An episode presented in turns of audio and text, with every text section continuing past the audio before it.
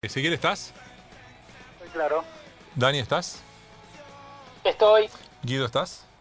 Sí, sí, sí. sí. Martín Jaite, ¿estás? Estoy, Gonza, estoy. Hola Martín, Sí. querido, qué alegría escucharte.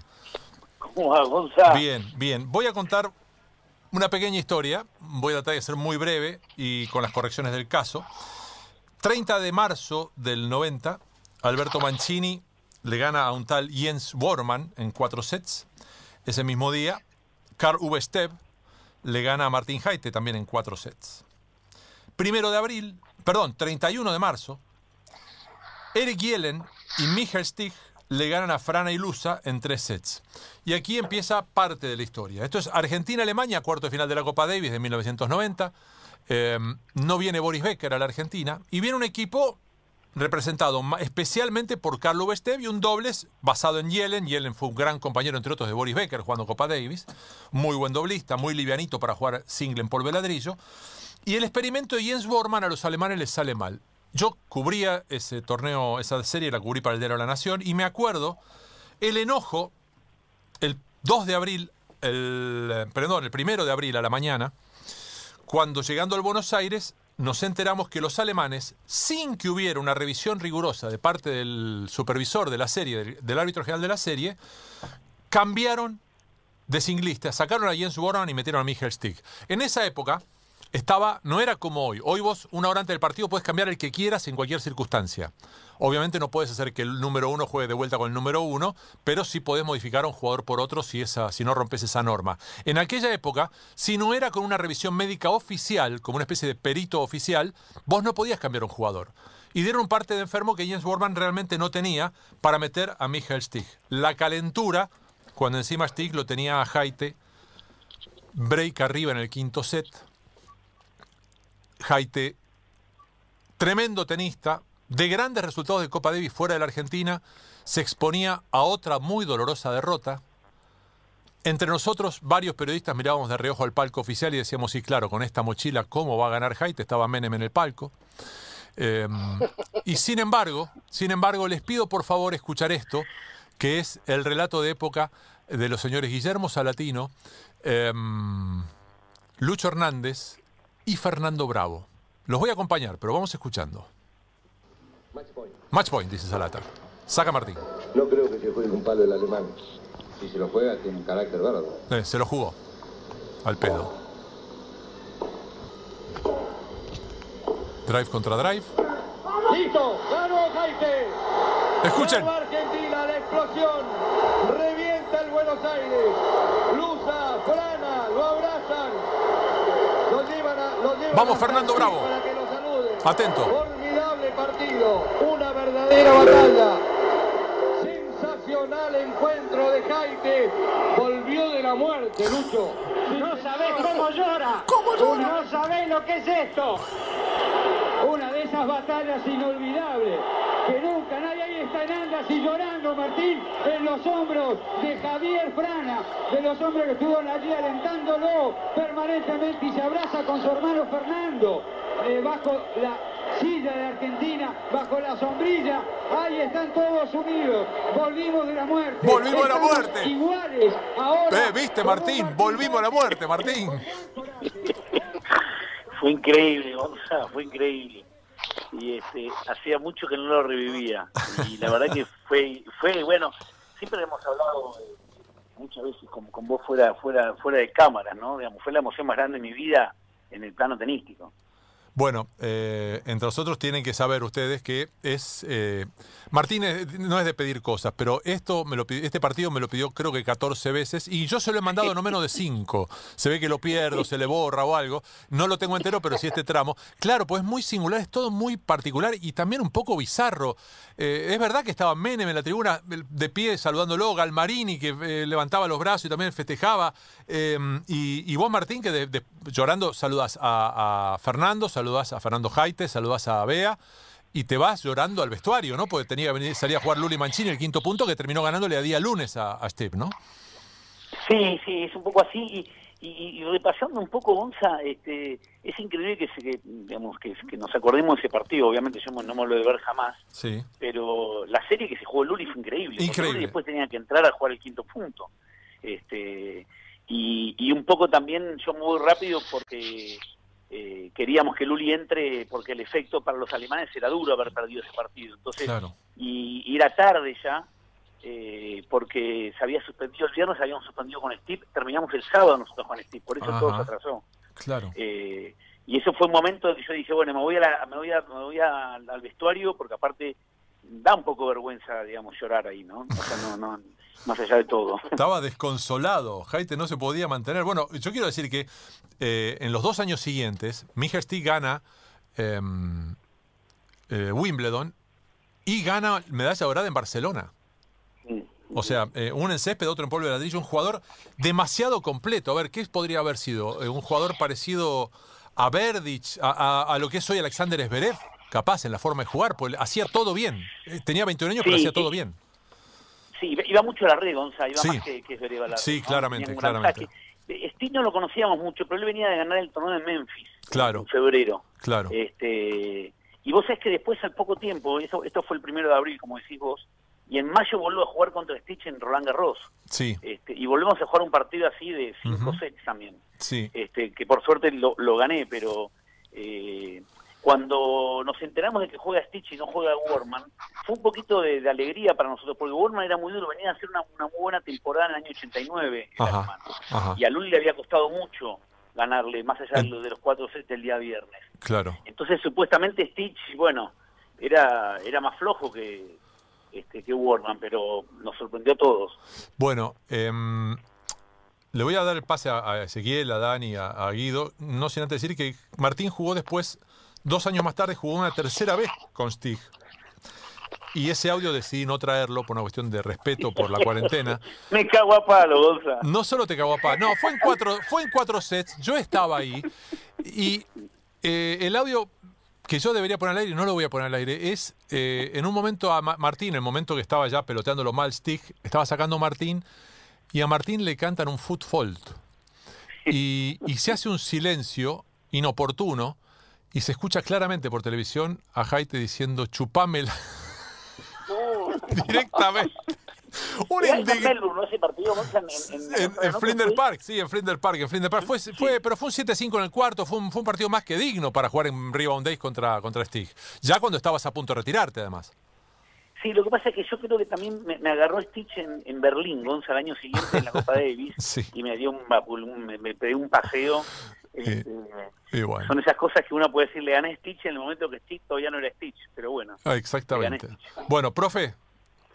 Bueno, hola Martín, primero te saludo. este y, y, una de las cosas más extraordinarias, esto sucede en el 90 y estamos en aniversario ahora, pero unos años antes de esto, eh, yo trabajaba por el señor Diego Bonadeo, por consejo de él y ayuda de él, entró a un programa de radio que producía el señor Fernando Bravo, cuya voz escuchamos allí, apareció en el audio que escuchamos hace unos minutos.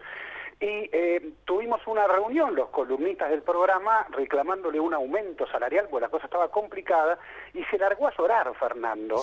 En con lo cual los que reclamábamos, eh, los que debíamos llorar, que estábamos los... terminamos superados por la patronal que yo o sea la fama de llorón de Fernando Bravo nos constaba ya desde bastante antes del 90 pero claro pero eh, él eh, dice que su fama de llorón comenzó porque vos fuiste, claro, no sé, a buscar consuelo, el primer abrazo que te dan ahí, pero es un hombre que lloraba más que vos. Claro. Que era Fernando Bravo, recordás ese momento, ¿no? Pero cómo no voy a recordar que Fernando Bravo estaba no sé por qué Fernando Bravo era el que hacía las notas en, mi campo. Yo te voy a explicar todo después. Después te explico todo. cómo era, porque no, no, fue un momento muy especial de Telefe. Ya vas a ver, es una anécdota que no es menor. Pero dale, dale, contá. Ah, ok, entonces me lo encuentro a Fernando Bravo y yo estaba yo estaba llorando del game, todo el game estuve llorando, el game del 5-3. Porque era muy emocionante. Y yo también soy de, de lágrima fácil, eh, Ezequiel. Este, así que me, lo encontré a Fernando Bravo, nos dimos un abrazo con Fernando Bravo que ni siquiera me pudo preguntar nada. Este, así que no cumplió con su tarea periodística, digamos. Claramente no, claramente no. ¿Dali? Eh, bueno, hablando de abrazos, eh, quiero escuchar la anécdota, Gonzalo, tuya, ¿eh? pero hablando de abrazos, Martín, ¿te encontraste con el papá de Eric Yellen y te abrazó también él? ¿Fue así? Sí, sí. ¿Cómo? Dani, ¿cómo sabes eso? Eh, porque yo estudio, Martín. después te voy a hacer otra pregunta sobre algo que estudié, pero primero contame si fue así, que te encontraste con el alemán y te, y te, te abrazó. Sí, el, papá de Eric yo lo conocía porque yo jugaba la, en ese momento jugaba la, la Bundesliga, claro. el Interclub, y jugaba para el equipo de Eric Schellen.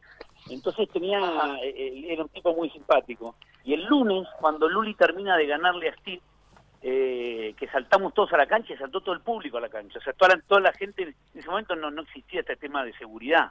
Entonces saltaron todos a la cancha. Y en un momento estamos abrazados con los argentinos y me viene, me viene alguien de atrás y me empieza a abrazar, empieza a saltar conmigo y era el papá de Chile. Que decía, que no podía creer lo que estaba viendo, que nunca en su vida había visto algo así. Y el loco... Él quería festejar. Él quería festejar, claro. Había tomado cerveza bueno, y quería festejar. Vos sabés que con el tema del lunes, eh, reconozco que nos mandamos una macana, parecida a la, de, a la de la serie con Italia en el Parque Sarmiento. Eh, y es que se pasa el partido de Luli para el lunes, eh, la definición, la especulación era que iba a haber un estadio medio vacío. Entonces, creo que se, se, se determinó que iba a haber, no sé si no sé si era entrada libre para pibe de colegio o alguna cosa por el estilo, y había mucha más gente que le podía entrar y nos putearon porque decían, claro, no es grato, no es justo que el tipo que compró el abono o pagó la entrada el domingo ahora se pueda quedar afuera por un flaco que entra a Gratarola. Lo cierto es que se convocó abiertamente y había más gente que el día sábado y el domingo, el día lunes cuando se define la serie. No, fue increíble, Gonza, estaban todos los pibes eh, eh, rateados del colegio con uniforme. Sí, sí, increíble y se tuvo, efectivamente se tuvo que cerrar la puerta, eh, porque eh, por suerte el partido duró poco. El, lunes Luli arrancó tres iguales en el tercer set, había ganado los dos primeros, y ganó creo que 6-3 o 6-4, fue rápido por suerte. Este, fue un gran desahogo para todo el equipo porque eh, veníamos de, muy vapuleados este, este, el grupo este durante muchos años jugando en la B, jugando de visitante, y bueno, fue una, fue una alegría muy grande. Dido. Martín, te mando un beso grande, Martín. ¡Berkovich! un beso enorme. Eh, Yo también te mando otro, Guido. Te mando otro beso grande. Portate bien, ¿eh? Sí, sí, claro que sí. Un beso, un beso para vos, para Betty, para, para los chicos y para este Gimale. Eh, ¿Cómo está Antonia? Una, una, situación que. ¿Cómo está Antonia? Contesta, Guido, por favor, salite. Antonia, Guido? Por favor. Ah, no escuché. Perdón, no escuché. Sí, sí, Antonia está, acá, este, la, tenemos este, ahí a rienda corta con la madre, para que no haga lío. Perfecto. Eh, Así me gusta, mano dura, mano dura. Exacto, siempre me interesó eh, preguntarte esto, porque, a ver, uno está muy acostumbrado a preguntarle a los futbolistas eh, que tienen grandes carreras y el futbolista te dice, sí, pero la verdad no hay como hacer un gol en el Monumental con la camiseta de River. Te puedo decir alguno que después brilló en, en Europa. Bueno, mira, recientemente, hace 24 horas, eh, Nández, que todavía tiene carrera, dijo que no hay como este, jugar en la bombonera. Y eso que ha jugado eh, con la camiseta de Peñarol, con la selección de Uruguay. Eh, no hay, pese a que fuiste 10 del mundo y ganaste tanto, no hay como un, como un triunfo en el, en el Buenos Aires. Para mí es lo más grande que, me pasó en mi vida. la emoción más grande que tuve fue en la Copa Davis en el Buenos Aires eh, yo supongo que cualquier triunfo de un argentino jugando de, en la Copa de es muy importante, pero jugando de local. Y el Buenos Aires, que era tan mítico, hoy ya no es una sede de Copa Davis, quizás el día volverá. Eh, sí, no, fue lo más grande. Es como, no sé, me imagino preguntarle a Riquelme, lo más grande meter un gol en la bombonera, supongo. Claro, claro, claro. Este, bueno, eh, a eso a eso le apuntaba, más allá de, de lo que es este triunfo épico, ¿no? Esto de ganar en el Buenos Aires con tu gente vestido de Argentina supera eh, cualquier torneo de los pesados que has ganado en el mundo. Sí, sí, más allá de lo que, digamos, de lo que fue esa serie en sí, eh, ganar, ganar en el, en el Buenos Aires Grand Tennis en la Copa Davis, cualquier partido es, este, es hermoso, es hermoso. En fin, eh, yo les quiero agregar una cosita más. Primero, quiero agregarle algo para Guido, muy especial, que es para poner en contexto de vuelta de lo que fue la transmisión de Telefe. Ajá. Eh, por favor, escuchamos esta segunda parte. Presta atención, Guido. Uy, Dios. Usted a lo mejor también en su casa se emocionó como nosotros. Ahí está, Fernando Bravo. Hacemos una pausa Vamos a una pausa. Escucha, Guido. Escucha. Mirá qué cortina tenemos para vos.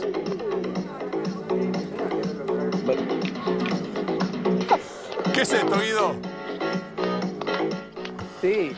¿Qué es? Eh, lo- pizza lo comía. Muy bien, aguante. Bueno, hoy me- les, les quería contar, porque eh, hay una, una fantasía. perdóname, perdóname, lo que, a propósito de lo que decía de Salatino, eh, que, que dice que decía volvió de la muerte. Estamos hablando con el Víctor Sueiro del tenis argentino, previo a Víctor Sueiro. Porque volvió de la muerte. Exactamente, pero antes sí. de que volviera Víctor. Sí, sí, fue, fue, fue un momento muy particular, evidentemente. Yo quiero decir que esa serie, yo me- debuté en, en la Copa Davis transmitiendo la serie anterior que fue con Israel en el Buenos Aires, con Salata. Evidentemente después Salata hizo algo muy bueno que fue poner a Lucho en lugar mío. em, a Lucho Hernández y, y estaba Fernando Bravo, después estaba Carlín Calvo. ¿Y qué particularidad tuvo esta serie? Fue esta serie de tenis, sin que lo supieran los tenistas, fue una serie fundacional en el desembarco de Telefe en el negocio de la televisión abierta de Argentina en ese momento. Era la transición eh, hacia, hacia el dominio de Atlántida del canal, de la privatización. A tal punto era esto que una de las personas que está atrás de Menem en el palco es Constancio Vigil. Eh, y, y lo que sucede en ese momento, esto me lo explicó una vez Gustavo Yankelevich, me dice, mira, eh, vos vas a ver que en esa televisación hay muy poca publicidad, y efectivamente hay muy poca publicidad. Pero como contrapartida, hay promos de 45 segundos o un minuto del programa de Sofovich, de un programa de cine para chicos, de Videomatch, eh, de no sé qué otros programas habría en ese momento en Telefe. Lo que hicieron fue usar el nivel de audiencia descomunal que tuvo esa Copa Davis para vender la programación del canal. O sea, como estrategia fue, voy a perder guita, y voy a, lo que voy a hacer es aprovechar el rating no para darle satisfacción a un sponsor, sino para vender mi propio canal. Eh, esto es algo que en esos años una de las cosas polémicas que había y que lo hacen más grande a Gustavo todavía, era que él, en el momento que Atlántida se hace dueño del canal, ustedes imaginan las ganas de meter los garfios que tenían los dueños del canal, ¿no? O sea, Vigil quería programar poco menos que todo y Gustavo Yankelevich dijo, yo me quedo acá siempre que me den poderes plenipotenciarios para programar lo que yo decida. Y así fue, y así ganaron todos los meses de toda la gestión de Yankelevich con Atlántida en el negocio. Bueno, el mascarón de prueba fue esta Copa Davis. Fue alto nivel de audiencia y empezaron a instalar la programación del canal a través de, de ese tipo de comerciales. Eh, lo de lo comía va por otro lado, ¿no? Por supuesto. Fue, Y más o menos le fue bien después con Telefe, porque más este, fue, fue un, fue un acierto. ¿no? Y yo Este, diría que le fue bastante bien con esa esa venta. apuesta, ¿no? Sí, sí, sí. sí, Gonza, sí, ahora sí, no Martín. fue el año que empezaron Calvo, que privatizaron. Carlín eh, El año- Calvo. Calvo abajo también. Es el año, es el año de la privatización. Claro. eh, eh, cuando empiezan, que empiezan primero, bueno, ahí es cuando llega también la gente de Clarín a, a Canal 13. a Canal 13. Ahí empieza la, la gran batalla, digamos, ¿no? Cuando se, se empiezan. Es más, está la transición, Ezequiel, vos fuiste testigo, la transición entre Fernando Marín y.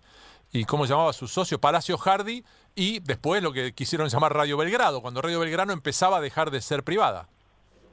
Exactamente, ahí hacíamos con un tal Diego Bonadeo los buenos y los malos, Exactamente. Y Alejandro Fabri y el negro juvenal. Exactamente, bueno, en eso estábamos. Eh, Martín, eh, una de las cosas que estábamos viendo en estos días es, bueno, primero la suspensión de Wimbledon y después algunos testimonios de jugadoras y jugadores que están fuera de los 100 mejores del mundo. Eh, es eh, dentro de todo este drama y esta cosa que no sabemos, viste, No- cuando corramos la alfombra del coronavirus no sabemos lo que vamos a encontrar abajo. Eh, lo, lo impactante que debe ser para estos pibes tener que tener que saber que están yendo muy probablemente un año entero a pérdida, porque eh, una cosa es que afloje la, cuarentena en una ciudad y otra cosa es poder hacer de vuelta un circuito tenístico, ¿no?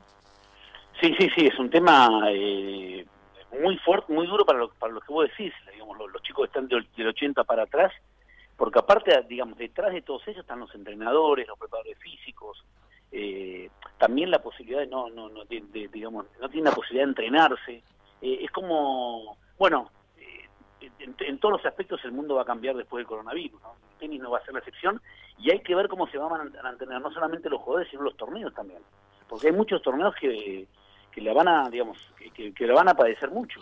Este, yo no sé cómo va, cómo, cómo se va a volver a acomodar el circuito de tenis.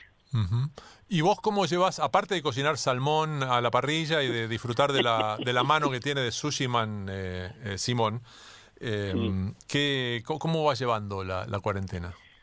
Mira, eh, dentro de todo, dentro de lo que se puede, bastante bien. Eh, no hay no hay mucho para hacer, pero bueno, es, época también de, eh, de, de- de acomodar mucho la casa, ¿viste? Uno está limpiando todo el tiempo, Sí. tirando cosas viejas. Eh, eh, viendo televisión, leyendo un poco. Eh, poco trabajo también porque, digamos, nosotros habíamos terminado justo un mes antes el, el, el Argentina Open y habíamos prácticamente cerrado prácticamente, digamos, todos los informes, con lo cual eh, tampoco me agarró una época de mucho trabajo eh, a, nivel de la oficina. Eh, pero pasándola acá en familia, conociéndonos más y, bueno, esperando que esto en algún momento se termine y se vuelvan a acomodar las piezas, ¿no? Vamos a ver qué, cómo, cómo, cómo va a seguir esto, Gonzalo. Eh, ¿Profe? Sí, Gonzalo te, te, decía de esos tenistas de, de, bajo ranking, no veía hace unos días a una georgiana Shatapava, mm. Sofía Shatapava, que contaba que le pidió a la Federación Internacional de Tenis un, una especie de, cobertura para todos esos jugadores que, que cobran desde 9 a 15 dólares por avanzar eh, de, ronda en, en, torneos obviamente de, baja calificación, eh, que están lejísimos de de, de, Federer, ¿no? Del Federer hoy devastado por la suspensión de Wimbledon. Eh, vos pasaste por esa etapa también de, de jugador que comenzaba, pero ahora sos cerebro organizativo, tenés cabeza organizativa de tenis. Eh, y decías, bueno, sí es difícil pensarlo, pero algo estarás impensando de cómo se reorganizará esto. Por ejemplo, sabemos que hay bronca con Roland Garros porque se cortó antes que todos y le puso fecha nueva a su torneo y con esto complicó a algunos otros en el calendario. Hoy Wimbledon suspende. Eh, ¿cómo, te, ¿Cómo te la imaginas vos? Mira, Ezequiel, yo calculo, o sea, no lo sé, digo, pero calculo que eh, se va a tener que, que, digamos, debatir de vuelta todo el tema de, de, la premiación, de los de los sueldos de los de los tenistas. Eh, también está pasando con el fútbol, ¿no? O sea, el Barcelona, por lo que estamos leyendo, acaba de rebajar el 70% del sueldo a los a los jugadores. Este, y también tiene que ver cómo, a ver cómo van a estar las empresas una vez que termine todo esto, si están dispuestas a, volver a invertir en publicidad en, lo que estaban invirtiendo con el tenis y con los otros deportes, ¿no? porque las empresas también van a estar golpeadas. Con lo cual no me imagino eso que, eh, que el ATP siga exigiendo a los directores de torneos. Ah, ya. Ay, ay, ay, ya vamos a retomar. Ya vamos a... hay que bajar, ¿no? ¿Qué cosa, ¿Qué cosa la ATP no le va a exigir a los directores de los torneos, Martín, que se cortó justo? No, porque el ATP le exige, Gonzalo, a los, a los, digamos, a los organizadores de torneos cada año hay, una, hay un aumento en los premios, un porcentaje que se que va aumentando. Este, y yo calculo que el próximo debate que va, que va a haber en la ATP es, bueno, eh, no solamente no aumentar, sino quizás hay que, hay que rediscutir los, los los premios. Hay que rediscutir lo, lo, que, lo que pone cada torneo en premios, este, porque eh, muchos no, no van a poder pagar lo que estaban pagando hasta ahora. eh, Dani. Calculo, ¿no? O sea, no, no. La verdad que no, no he hablado tampoco yo, no hablo particularmente de la Argentina Open, sino hablo de, digamos, del circuito en, general, ¿no? Eh, Martín, más allá de que suene poco creíble, el presidente de la, de la FIFA, Infantino, eh, anunció en una de las primeras notas que dio después de todo este lío casi que eh, revisar cosas que ideas que él mismo había propuesto y que ya iban a ponerse en marcha el año próximo, eh, torneos cada vez más multitudinarios con más equipos. Hoy el tenis está viviendo un, momento justo, lo toma la pandemia, en un momento de, bueno, Copa Davis con un nuevo formato, el torneo que lidera este Federer y demás. ¿Te parece que, puede suceder lo mismo con el tenis, que se revean cosas que habían quedado instaladas? Me refiero a la forma de competencia, ¿eh? que se revean cosas que habían quedado instaladas ahora. Mira, para el tenis, como vos decís, fue fue un, año, es un año muy movido, muy muy revuelto, porque aparece, como decía, la Copa Davis, el ATP Cup que aparece a principio de año, la Copa Leiber, digamos, son demasiadas eh, cosas metidas en un calendario eh, con intereses, digamos, de diferentes grupos que, que si no se si no se juntan va a ser imposible porque los jugadores no, no, no van a poder jugar todo lo que lo que los organizadores pretenden. Este eh, a mí me gustaría que haya una sola una sola competencia por equipo y que, sea la Copa Davis ¿no? particularmente porque me gusta la Copa Davis. En fin Guido alguna para Martín me, vos sabés que, eh, Gonzalo, yo me había, me había atado un poco de esa, de esa alternativa, un poco jugando, ¿no? La proyección que hacíamos eh, al inicio de año después de que Djokovic ganara Australia, viendo que Federer iba a jugar solamente en polvo de ladrillo Roland Garros, eh, que el propio Djokovic le, podía este, incluso arrebatar a, Nadal allí el, segundo Grand Slam, que después también en Wimbledon ya le había ganado a Federer, es decir, para Djokovic era la posibilidad quizás más cercana de poder ganar los cuatro majors este, este año. Eh, yo imagino que ese tipo de cosas también se, se deben frustrar. No sé cómo lo veías vos eh, puntualmente, Martina, a Djokovic, si decididamente mm, ya lo veías como en un camino de despegue en términos de, vigencia y de imbatibilidad respecto de, Nadal y de Federer. Mira, Guido, en el caso de Federer lo veo eh, digamos, este, todavía mm, más lejano para Federer, porque Federer va a cumplir 40 años. Lo vemos más con cariño de lo que él puede dar, me parece, ¿no? Hoy. sí, o sea, nos gustaría verlo ganar Wimbledon, pero a Wimbledon no le gusta verlo ganar a él, ya me parece. Y yo creo que a tu pregunta, o sea, eh, que es el más joven,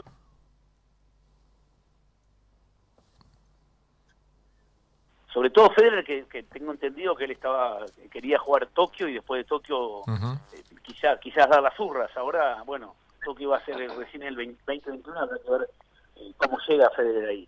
Y Rafa también está eh, digamos está jugando muchos menos torneos cuidándose mucho más el físico.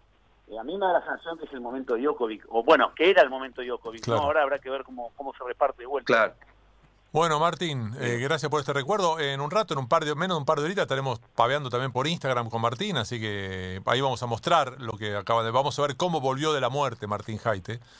Eh, todas imágenes tuyas, Gonzalo. es parte de, y alta de, eso. De, igual le estoy debiendo el, un, partido le ganó al Gatone, a, uno de mis favoritos ahí en Roland Garros, donde estuve presente, eh, ganándole a, a Mechir.